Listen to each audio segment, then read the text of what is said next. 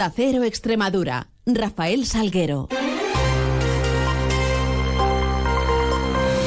Muy buenos días, son las 7 y 20 de la mañana y tenemos 10 minutos por delante para contarles noticias de Extremadura en este lunes 29 de enero, en donde comenzará a amanecer la región a partir de las 8 y 35 minutos. Se ocultará el sol sobre las 7 menos cuarto de esta tarde-noche. Miramos esos cielos que nos acompañan y lo hacemos con la ayuda de la Agencia Estatal de Meteorología. Marta Alarcón, buenos días.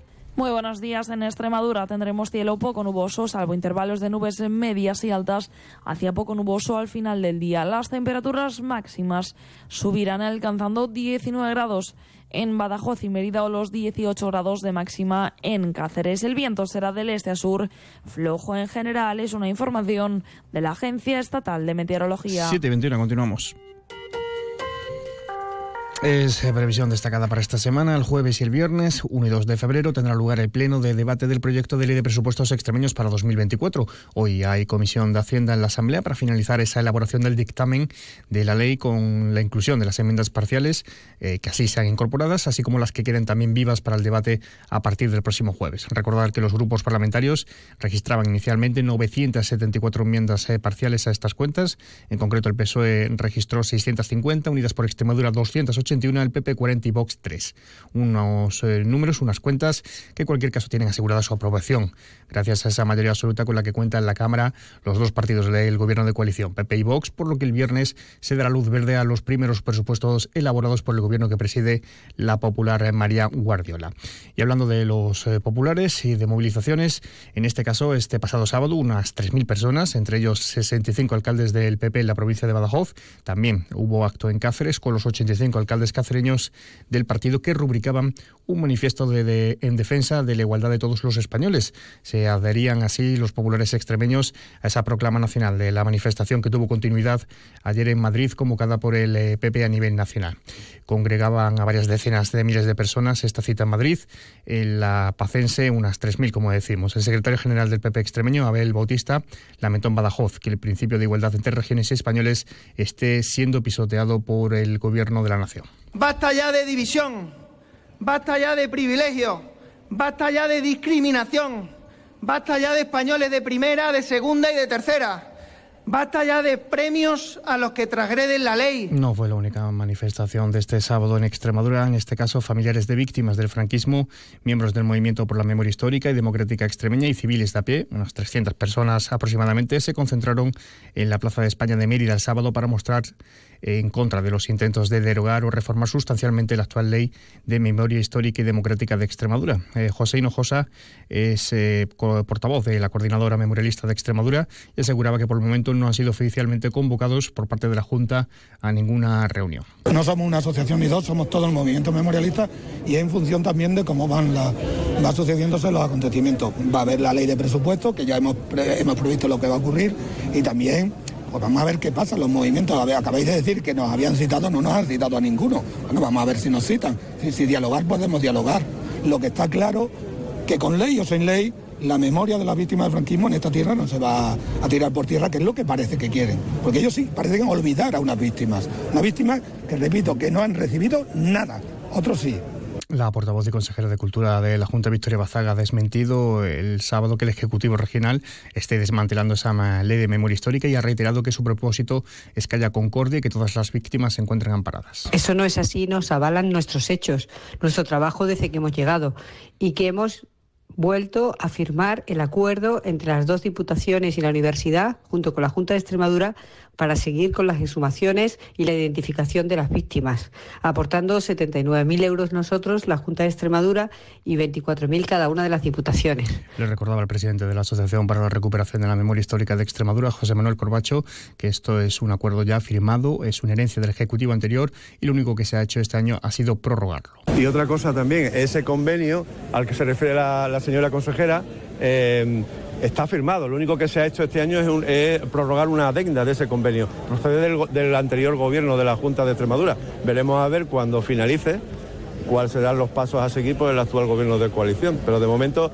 al convenio al que se refiere la portavoz es un convenio que viene de la legislatura anterior. Eh, Extremadura por la Sanidad Pública ha convocado concentraciones este próximo miércoles en varios puntos de la región para denunciar, eh, dicen, el recorte de los presupuestos de la Junta de 400 millones de euros del sistema de financiación autonómica que deberían ir para sanidad, entre otras cuestiones. Concha Ortiz es portavoz de esta plataforma. Para denunciar que hay unos 400 millones del Fondo de Financiación Autonómica que debería ser dedicado a sanidad, educación y dependencia que se van a ir a otros capítulos y no se van a dedicar a esto. Y seguimos pensando que nos hace mucha falta. Seguimos queriendo que la media de inversión en sanidad de cada extremeño se acerque un poquito a la media europea. La consejera de Salud, Sara García Espada, reprobaba estas eh, concentraciones convocadas para el miércoles y dicen que se han mezclado conceptos cuando se habla de financiación. Pues este año asegura que su departamento roza los 3.000 millones de euros eh, de presupuesto, que son 108 millones más que en el ejercicio anterior. Noticias en Onda Cero Extremadura. En página de sucesos, un hombre de 45 años fue encontrado este sábado en el suelo con numerosas heridas en la calle Serrano de Badajoz. Fallecía posteriormente en el hospital de la capital pacense, al que fue trasladado. Por el momento, las autoridades están realizando las gestiones necesarias para esclarecer eh, los hechos, al tiempo que espera los resultados de la autopsia. Además, una mujer de 83 años ha tenido que ser trasladada a la unidad de grandes quemados del hospital de Getafe tras eh, quedar herida grave con quemaduras en el incendio de una vivienda en Plasencia. Además de la mujer, otras personas resultaban afectadas por este incendio, aunque recibieron el alta in situ. Y en otro orden, les informamos también de que un hombre de 28 años era detenido este pasado viernes en Don Benito como presunto autor de una agresión sexual. El detenido pasó a disposición judicial el mismo viernes. Por el momento, el Cuerpo Nacional de Policía no ha dado más información sobre el caso para proteger la intimidad de la supuesta víctima y de sus eh, familiares. Y momento ahora para repasar marcadores deportivos del fin de semana. Lo hacemos con la ayuda de nuestro compañero David Cerroto. Muy buenas, David.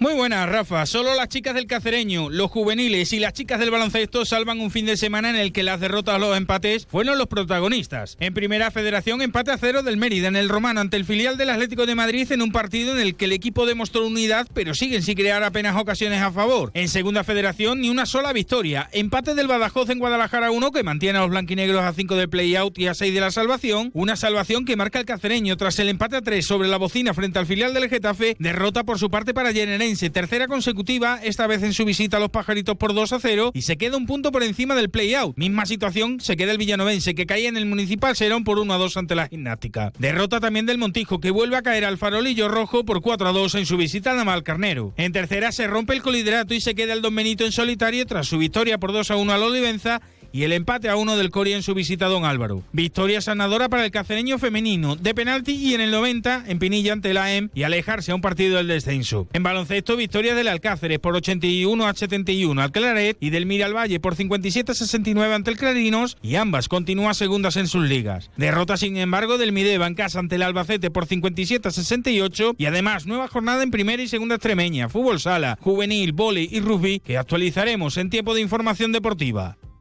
Gracias, David. Además, contarles que el Ayuntamiento de Badajoz tuvo que suspender ayer domingo el 39 Cross Popular Vuelta al Baluarte debido a la ausencia imprevista, dicen, de 14 efectivos del dispositivo previsto por la Policía Local para cubrir esta prueba deportiva. 728. Flexibilidad. Dedicación. Confianza. Cercanía. Compromiso. Seguridad. ¿Y si existiese un banco en el que poder confiar? No existe un banco así. Existe una caja Caja Rural de Extremadura, la Caja de Extremadura.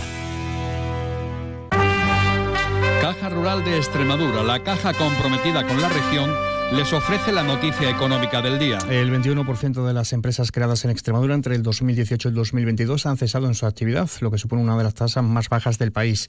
De las 5.630 empresas que se crearon en esos años, en Extremadura el 79% sigue manteniendo su actividad. Es un porcentaje superior al 73,5% que es el de la media nacional. Los premios Espiga de la Caja Rural de Extremadura promocionan el buen hacer y la calidad de los productos extremeños. Premios Espiga Caja Rural de Extremadura.